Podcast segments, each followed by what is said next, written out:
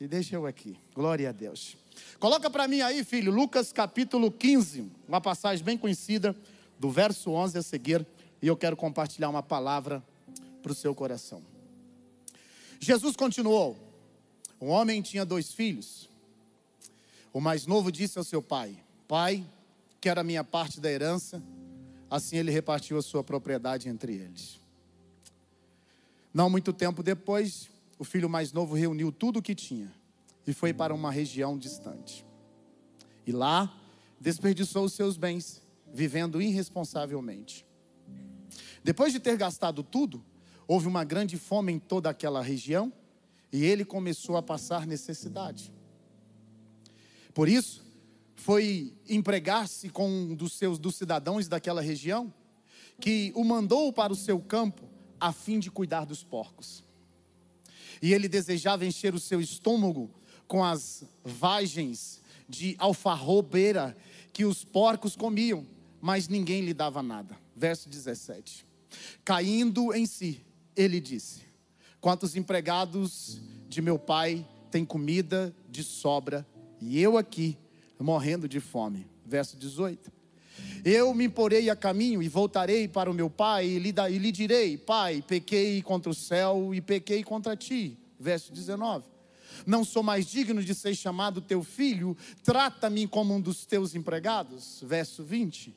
A seguir levantou-se e foi para o seu pai. Estando ainda longe, seu pai o viu. Cheio de compaixão, correu para o seu filho, o abraçou e o beijou. Verso 21.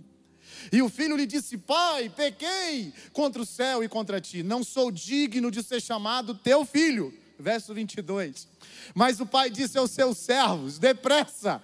O filho está dando uma palavra para o pai, está dando a justificativa para o pai, e o pai não responde o filho. E ele vai dizer: Tragam a melhor roupa e vista nele se é que você pode, olha para quem está perto de você, se prepare, porque Deus vai mudar a tua vestimenta. Não, fala como profeta, você sabe que eu prego desse jeito. Pega o teu dedo de profeta aí, balança ele e diga: se prepare, porque Deus vai mudar a tua vestimenta. Ah, se prepare, Deus vai mudar a tua vestimenta. Aí ele disse assim: coloque um anel no seu dedo e calce seus pés. Verso 23: tragam o novilho gordo e matem-o. Vamos fazer uma festa e nos alegrar. Se é que você pode, pega o dedo de profeta, aponta para ele e diga: não vai terminar desse jeito. Diga para ele: o final vai terminar em festa. Aleluia! Aleluia!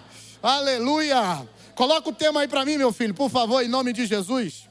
Você lê comigo no 3. Coloca o tema aí para mim. Um, dois, três. Lê aí. Você pode dizer para isso para um, dois ou três? Diga para ele.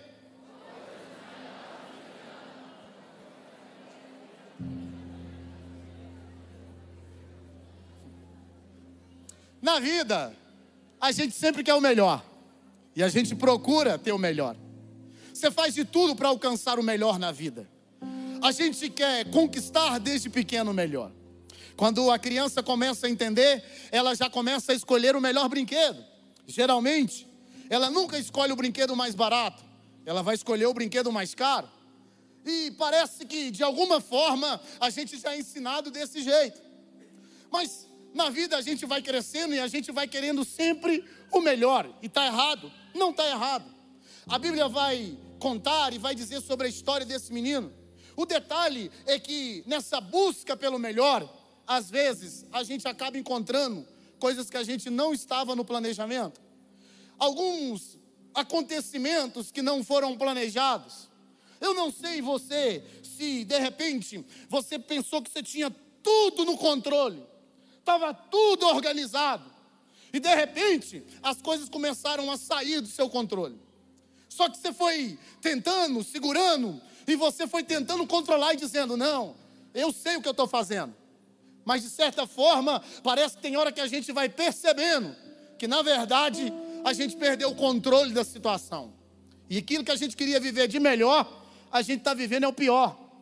Eu sei que muita gente aqui é abençoado. Muita gente aqui nunca nem passou luta, vale. Pastor, não sei nem o que é isso que você está falando. Crise. Eu não entendo o que é isso. Mas tem muita gente que sabe o que é. Tem um ditado popular é, destampa o Chico para tampar o Francisco. Você destampa um, você destampa um buraco e tampa o outro. Você vai fazendo esse negócio. É tipo você passa o cartão para pagar o cheque, você desconta o cheque para pagar o cartão. Aí você escolhe, você dá um jeito, você sorteia a energia, a internet e a água. O que sair você paga. E a gente vai tentando. Você não planejava que as coisas iam dar errado, mas as coisas começam a dar. Porque começou tudo bem, mas agora não está tão bem assim. Começou dando tudo certo, mas agora está dando muita coisa errada. E diante dessa situação, desse cenário, quando a gente vive nesse cenário, a gente começa a entrar, talvez, num sentimento de sentir pequeno, sentir-se um fracassado. Tipo, eu não sei você, você já ouviu um conselho e você foi e quebrou a cara. E aí você lembra do conselho que alguém te deu. E se você pudesse, você voltaria lá atrás e ouviria aquele conselho e não estaria vivendo o que você está vivendo hoje. Mas quer saber? O passado não dá para você mudar. Mas o presente, Deus te deu ele para que você mude o seu futuro. O passado não dá para você mudar. Não dá. Você não adianta, acabou, já era, já foi. Aí Deus está te dando hoje, para que você mude o seu amanhã. Então pare de lamentar pelo ontem e comece a celebrar e viver pelo hoje. Porque o amanhã, Deus vai trazer coisa nova sobre a sua vida. Esse menino, ele está vivendo essa vida e ele quer liberdade. Ele quer ser livre porque ele acha que o pai dele está impedindo ele de viver tudo aquilo que ele tem. Ele acha que o pai dele, de alguma forma, está inimigo dele. Mas o pai dele não era isso que queria. O pai dele queria ele perto. O pai dele não está dizendo para ele, não está na hora de ser embora. Porque geralmente nós tomamos algumas decisões que não estão no ponto de na hora de tomar aquelas decisões. Fazemos negócios, vendemos, compramos, relacionamentos, amizades, tantas coisas que a gente vai fazendo porque a gente não ouve. Esse menino, ele vai tomar é, o caminho que ele quer. E é ele que vai embora, não é o pai que expulsa. E o pai não prende ele. O pai não acorrenta ele, porque o pai o ama. Porque o amor não aprisiona ninguém. O amor liberta. Se você está preso em algum tipo de relacionamento, não é amor, é qualquer outra coisa. O amor é liberdade, você está pronto. Não amarra. Aí esse menino, a Bíblia vai dizer que depois que a vida dele, porque enquanto você tem as coisas, Enquanto você tem dinheiro, posses, você é importante, você ocupa um cargo, tem muita gente que vai estar perto de você. Tem muita gente que vai fazer de conta que gosta de você. Gente que vai fazer algum tipo de, de, de gosto para te agradar. Mas na verdade ele não gosta. Ele só está ali aproveitando o que, que você pode dar, mas não gosta de você. Esse menino, a Bíblia vai dizer que quando o dinheiro dele acaba, acabou tudo, o país entra em crise, cadê os amigos? Porque a crise vai te revelar quem realmente está do seu lado. Por que, que Deus está permitindo você passar uma crise na sua vida? É para Deus te revelar quem é que está contigo. Porque para comer picanha com você todos os dias é assim, ó. Agora, para comer pão com opa, você conta nos dedos. Pastor, o que é pão com opa? Vocês não conhecem? Pãozinho francês, quem conhece? Você compra ele, racha ele no meio e fala: opa, não tem nada dentro. Mas mesmo assim você está comendo feliz. Você conta nos dedos. Porque quando a crise chega, quando a dificuldade chega, é aí que você vai entender e vai conhecer seus amigos. De verdade. Esse menino vai perceber que quando ele perde o pai, que ele sai de longe do pai, ele muda. Você já viu que tem gente que muda? Tem gente que Deus não enriquece ele para não perder ele, para ele não ficar besta. Porque se Deus enriquecer, muda, muda até o nome, muda o Instagram, muda o telefone, corta os amigos, tudo, sai bloqueando todo mundo. Fala, o que que deu nesse troço, Senhor? Bloqueou todo mundo, mudou, transformou. Não, agora eu estou vivendo um outro tipo de relacionamento. Ah. É isso que esse menino fez. Ele troca a família dele por relacionamentos que agora que ele pensa que são verdadeiros, mas não são. Aí a Bíblia vai dizer que a situação dele vai piorando. Aí ele chega a um ponto que acabou tudo. E quando acaba tudo, a Bíblia diz que ele vai procurar um emprego, ele vai se ocupar. E o emprego que ele consegue é cuidar de porcos. E ele é judeu, não gosta disso. E tem o pior: a situação dele é tão deplorável que ele agora vai desejar comer as comidas do porco. Não é essa lavagem, mas é o que nós estamos para porco hoje, que é lavagem. A minha pergunta é: alguém aqui já teve vontade? Quando você já viu? Quem já viu porquinho aqui? Porco? Porco no chiqueiro. Gente, vocês é tudo goiano, pelo amor de Deus, não faz comigo não. Alguém já olhou um porco comendo uma lavagem e sentiu vontade? Sim ou não? Sim ou não? Porque não é agrar?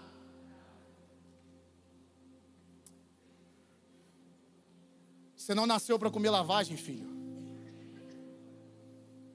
Você não nasceu para comer drogas. Você não nasceu para comer essa lavagem de bebida. Você não nasceu para comer essa lavagem de pornografia, de prostituição. Isso é lavagem. O que Deus tem para você é melhor. Você perdeu a sua identidade. Mas a gente vai aceitando isso e a gente vai se alimentando. Esse menino estava se alimentando disso ele estava comendo isso. Sabe aquela pessoa que você ora, aconselha, jejua, fala, mostra e não muda? Eu estou pregando para a gente aqui dentro hoje, para mãe, para pai que disse: Filho, você está indo no caminho errado.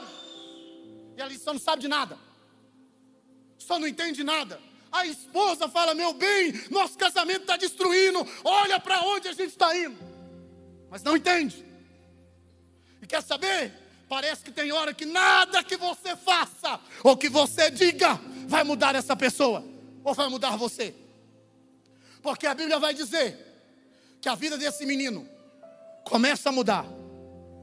E a Bíblia vai dizer no texto dizendo assim: e caindo ele em si. A geração Netflix não lembra, mas tem uma turma aqui que lembra, gente. E quem lembra aqui de cartão telefônico? Jesus. Eu vou mais profundo. Quem lembra da ficha telefônica? Jesus.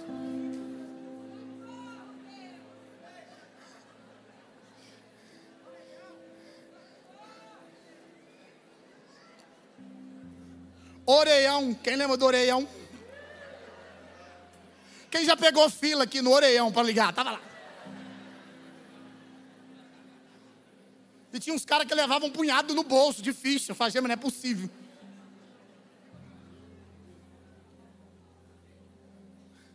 Aí quando a ficha caía, você tinha poucos segundos para resumir tudo que você tinha que falar. Eu vim aqui hoje, nessa noite, nessa quarta profética, para dizer para alguém: a ficha vai cair. Oh meu Deus, a ficha vai cair. A ficha vai cair na vida desse seu filho, a ficha vai cair na vida do teu marido, a ficha vai cair na vida dessa pessoa, vai cair a ficha. Porque ele pensa que está no controle, mas não está, a ficha vai cair. E quando a ficha cai, a realidade, ó, bate na porta. E quando a realidade bate na porta, dá para disfarçar, filho.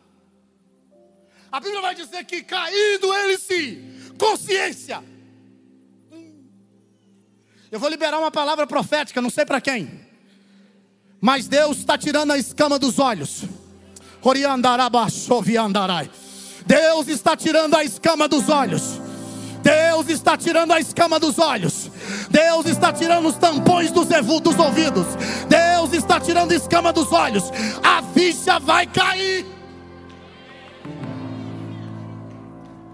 Aí a Bíblia vai dizer que quando ele caísse, porque até agora, enquanto estava dando certo, enquanto ele tinha o controle, enquanto estava dando para dar um jeitinho, ele ia fazendo. Só que agora não tem mais jeito.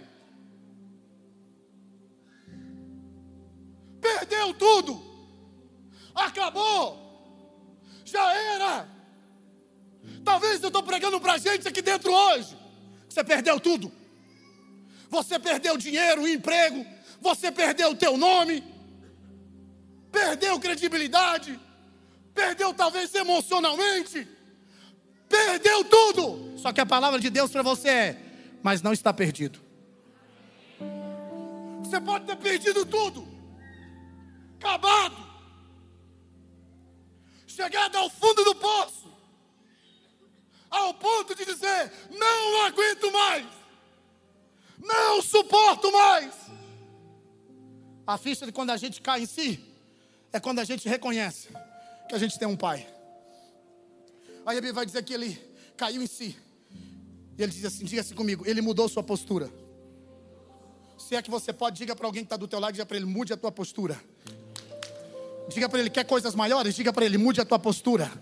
Diga para ele, mude a postura em casa, mude a postura no trabalho, mude a postura na igreja, mude a postura na sociedade, mude a postura no colégio, mude a tua postura. Está na hora de você mudar a tua postura. A Bíblia vai dizer que ele cai em si, ele muda a postura dele. Aí ele diz assim, ó: Levantar-me-ei. Estava caído agora há pouco, desejando comer lavagem. Mudou a postura e disse: Levantar-me-ei. Não levantou ainda não. Irei ao meu pai. Diga para o teu irmão: o discurso vai mudar. Vai mudar o discurso dentro da tua casa, vai mudar a palavra dentro da tua casa, vai mudar a palavra que sai da tua boca. Você que está me assistindo na tua internet aí agora, na tua casa para xingamentos, na tua casa para acusações, porque o discurso vai mudar, o ódio vai sair e o amor vai entrar, a guerra sai e a paz entra, a doença sai e a cura chega. Tá e mudar o discurso na tua casa. Oh glória a Deus. Oh glória a Deus. Oh, glória a Deus.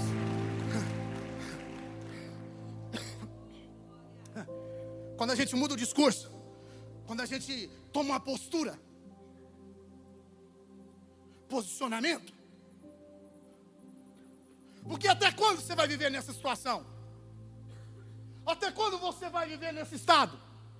É Deus te dando um choque de realidade, dizendo para você: acorda! Senhor, por que, que o Senhor tirou tudo? Para que você não se perdesse. Porque Deus prefere te ferir do que te perder. Deus tira algumas coisas da gente.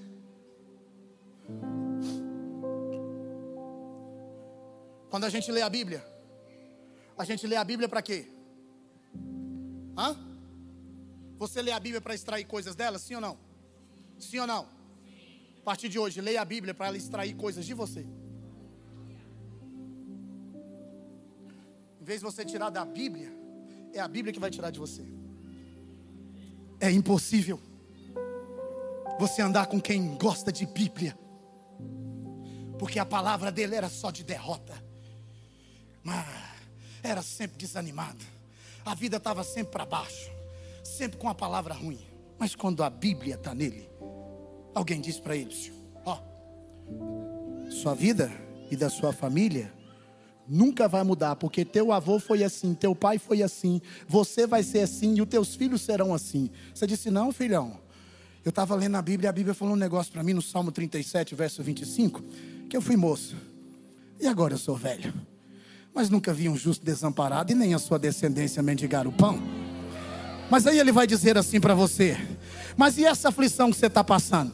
Também, rapaz, estava lendo Salmo 34, verso 19. Diz que muitas são as aflições do justo, mas eu, Senhor, o livro de todas elas. Tá certo, você está dizendo esse negócio aí, mas e esse tempo que nunca manda? Porque eu já estou vendo você, já tem 5 anos, tem 10 anos você está nessa luta, nessa labuta. Pois é, rapaz, eu estava lendo o Novo Testamento, Romanos capítulo 8, verso 18, que diz assim: Porque para mim tenho por certo que as aflições do tempo presente não são para se comparar com a glória que está chegando por aí. Aí ele pergunta, mas quem é que está trazendo essa essa glória. E aí você vai dizer para ele, Jó capítulo 19, verso 25, vai dizer: Eu sei que o meu redentor vive e que por fim ele vai se levantar sobre a face da terra.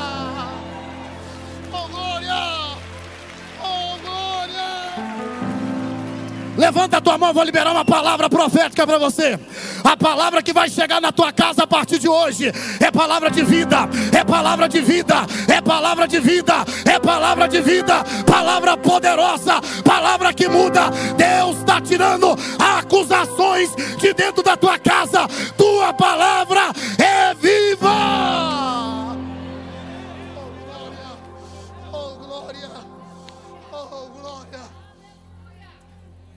Você vai sair daqui nessa noite, mas você vai sair profetizando. Você vai sair daqui nessa noite, mas a tua palavra vai ser diferente. Você vai sair daqui dessa noite, você vai passar na porta daquele estabelecimento, vai dizer: é aqui que vai ser meu. Senhor.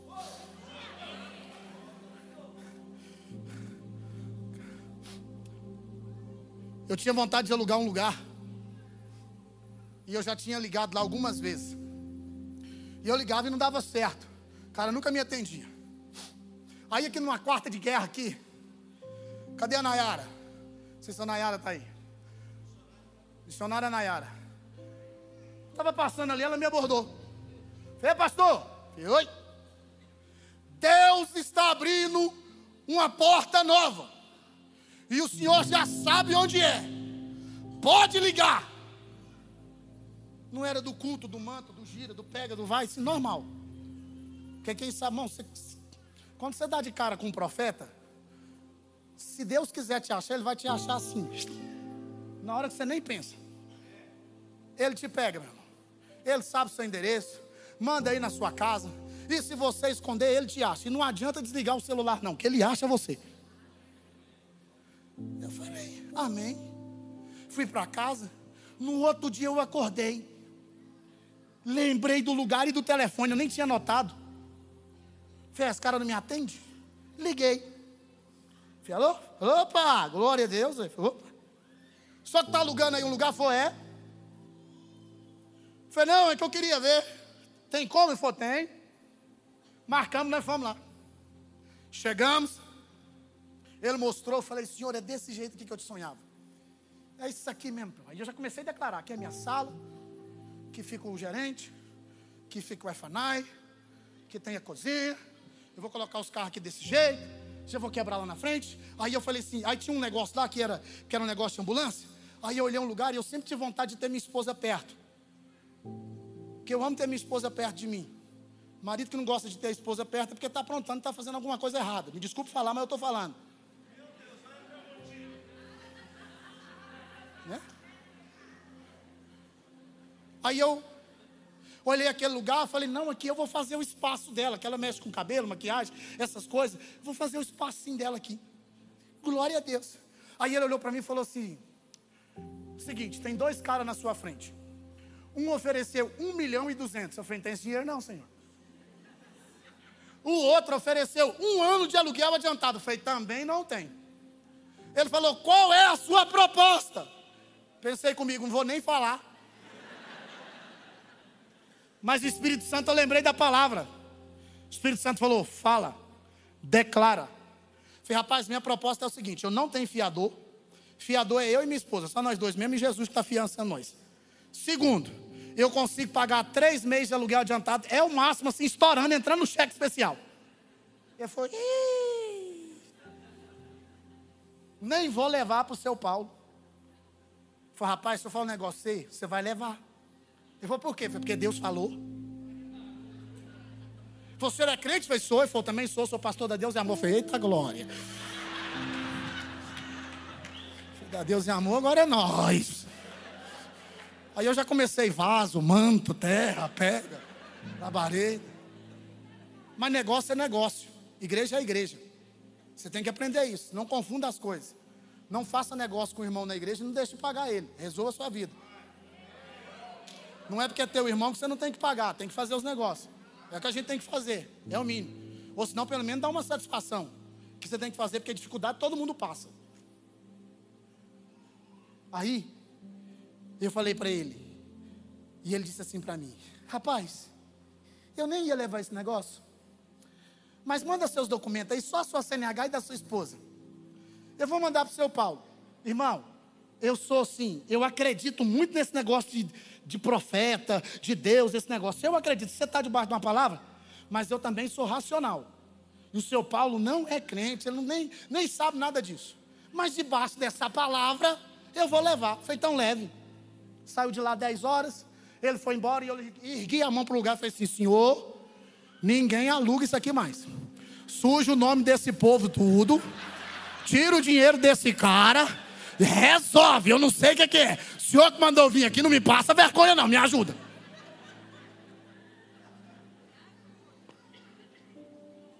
Era dez e pouco, onze e pouco, o seu Elias me ligou.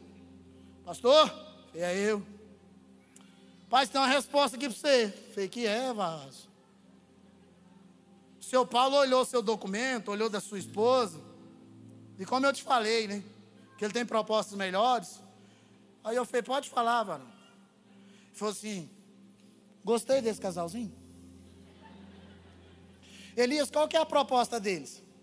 Eu falei, ele falou, não, prefiro eles. Se o nome deles não estiver na Sociedade dos Pobres Coitados, o SPC, pode colocar lá, que é deles.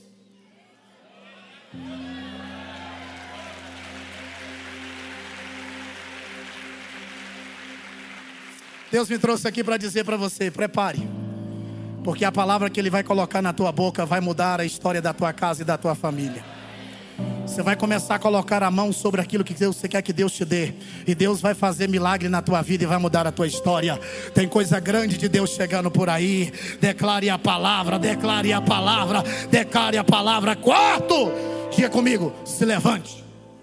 Diga, se levante. Sua vida só muda se você levantar. Até quando você vai ficar prostrada? Não deu certo esse relacionamento. Acabou. Vai ficar chorando a vida inteira. Chora, chora, esgota, borra a maquiagem, borra o rímel, estraga tudo. Mas agora, levanta. Passa um broche nesse, nesse rosto aí. É os três que vocês falam. Põe um batom nessa boca, menina. Escova esse cabelo. Faz alguma coisa. Porque Deus vai mudar a tua vida. Porque a glória da última casa será maior que da primeira. Levanta.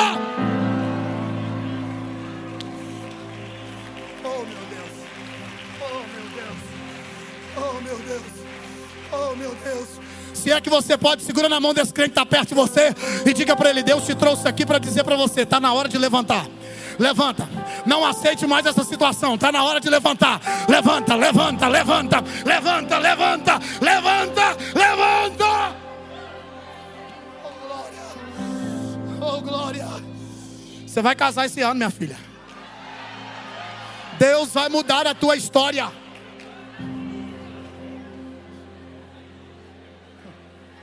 Você vai pagar suas contas esse ano. Vai sair do vermelho esse ano.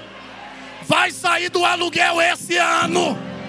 Sua empresa não vai fechar as portas, ela vai é crescer. Você vai voltar a pregar esse ano.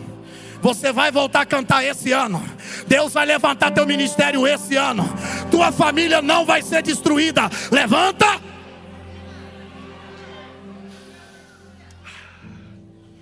Esse ano você desencaia, minha filha, em nome de Jesus.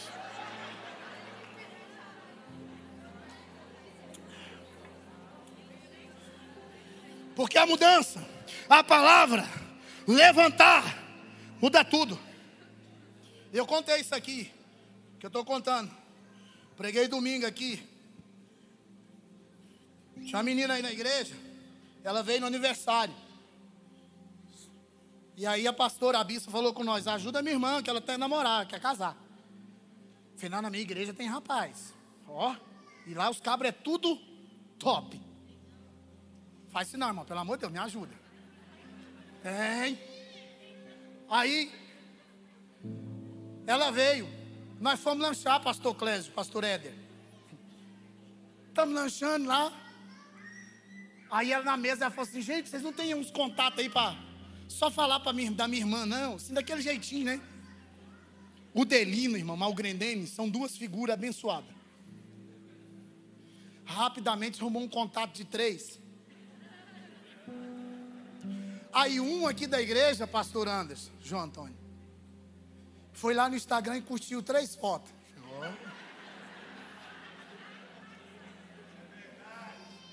O outro, Byron, ele foi lá no Instagram e foi mais ousado. Falou: Olá, graça e paz.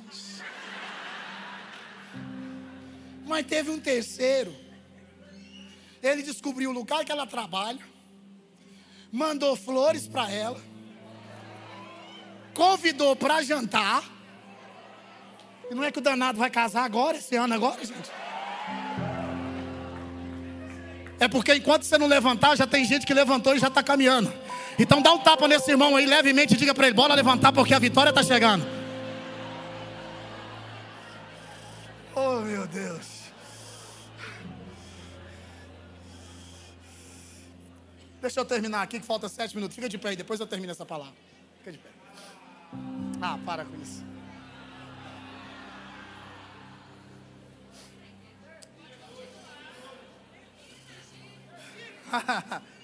Meu pastor está assistindo. Ô pastor. Quarto, ele levantou. Quinto, ele reconhece o pai. Sexto, ele queria ser só um escravo. Aqui era a segunda parte da mensagem. Coisas maiores virão. Ele quer ir para a casa do pai e só quer ser um escravo. A Bíblia diz que ele vai, ele se levanta, ó. Sabe aquele dia que você vem para a igreja? Destruído, acabado. Tipo assim, você vem às vezes até arrastado. Aquele dia que você deu vontade de chutar tudo para o alto. Envergonhado, humilhado, sabe, triste. Ele está vindo. Cabisbaixo, e ele vem ensaiando. Porque ele agora, ele saiu todo arrogante, prepotente, se achando dono da verdade. Mas ele descobriu que vida longe do Pai não é vida. Você pode ter tudo, mas se o Pai não estiver presente, você não tem nada. E aí, a Bíblia vai dizer que, enquanto ele vem caminhando, cabeça baixa, triste, envergonhado, com vergonha, de longe, a fuxiqueira da cidade viu ele. Foi isso? Hã? O tio dele viu ele, foi isso? Quem que viu ele? O pai enxergou ele de longe. E o detalhe é que, segundo o costume, todo filho que desonrasse o pai, porque o primeiro mandamento é: honra teu pai e a tua, e os teus dias serão. Se você desonrar, você morre, é vergonha. Então, todo filho que desobedecesse e desonrasse o pai, ele serviria de exemplo para todos os outros filhos. Então, qualquer um que visse aquele menino, pegaria ele, crucificaria ele, colocaria, mataria ele a pedrada e colocaria na porta da cidade para que servisse de exemplo os outros filhos. Então, se qualquer um vê o vê, vai apedrejá-lo. Mas a Bíblia vai dizer que o pai o viu.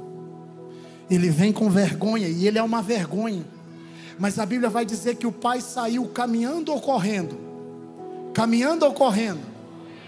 Correndo. Sabe por quê? conceito, só segredinho aqui normal, todo mundo já sabe. A honra de um ancião está no seu caminhar. Coisa desonrosa para um ancião é correr. Mas sabe o que, é que o pai está fazendo? É porque o pai saiu correndo e estava todo mundo de olho no pai. Ninguém tinha enxergado o filho ainda para apedrejá-lo. Então sabe o que, é que o pai faz? O pai pega a vergonha do filho e passa para ele. Você conhece alguém assim que fez isso por mim e por você? Porque o castigo que nos traz a paz estava sobre ele, e pelas suas pisaduras nós fomos sarados. O pai saiu correndo, as pessoas nem enxergaram o filho, e aí a Bíblia vai dizer que quando ele abraça o filho, o filho vai dizer: Pai, eu pequei contra o céu, Pai, eu pequei contra ti. Ele está dizendo: Eu pequei. E o pai está dizendo: Eu te perdoo. Eu te perdoo. Eu te perdoo. Aí o pai diz assim: Nem dá ouvido para ele. Traga a roupa. Que está sujo, está fedendo. Roupa de pecado. Não sei de onde você veio. Mas eu vou trocar a tua vestimenta. Eu vou trocar a tua reputação. Eu vou mudar teu nome. Eu vou te devolver vestes novas. Eu não sei se foi se você foi aí rasgado pela vida, pelas circunstâncias da vida. Mas Deus me trouxe aqui hoje, nesta noite, nesta quarta de guerra, para dizer para você: coisas maiores estão chegando. Você queria só uma roupa de escravo, mas ele já mandou trazer uma roupa de filho para você. Aí a Bíblia vai dizer que o pai diz assim: traga o anel, traga o, traga o. Quando José senta no trono e ele é governador, o que é que Faraó coloca no dedo dele? Quando o Mardoqueu, Esther, vai distribuir a carta do rei Assuero, ela, ele pega o que dele para ela selar a carta? O? Segura na mão desse crente e diga para ele: Deus vai te dar verte nova. Mas diga para ele: Deus vai te dar autoridade. Diga para ele: Deus vai te dar autoridade. Você vai vencer todo o mal, você vai vencer toda a fraqueza, você vai superar todas as suas crises. Deus está te dando autoridade nessa depressão, autoridade nessa crise. Deus está te devolvendo autoridade. Pastor, eu quero que só vai orar na minha casa. Eu vou, mas você vai orar na tua casa, porque Deus está te dando autoridade hoje. A autoridade. Terceiro.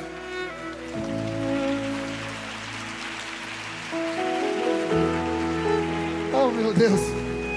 O pai diz assim: traga as sandálias, porque tem roupa nova, tem anel de autoridade, mas está descalço. E todo mundo sabe que quem andava descalço era escravo.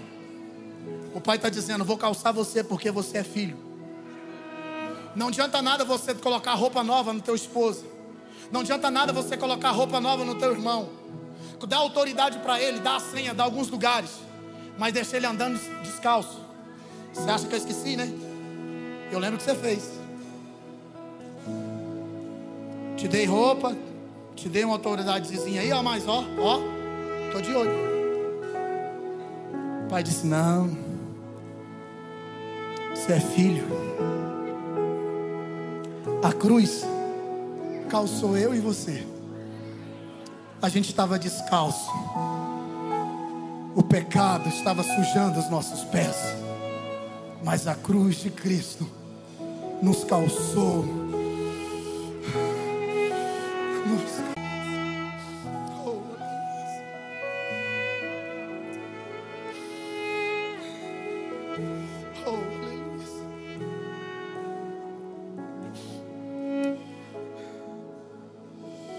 Porque nenhuma condenação há para aqueles que estão em Cristo Jesus. Você está perdoado. antes de ministrar a ceia,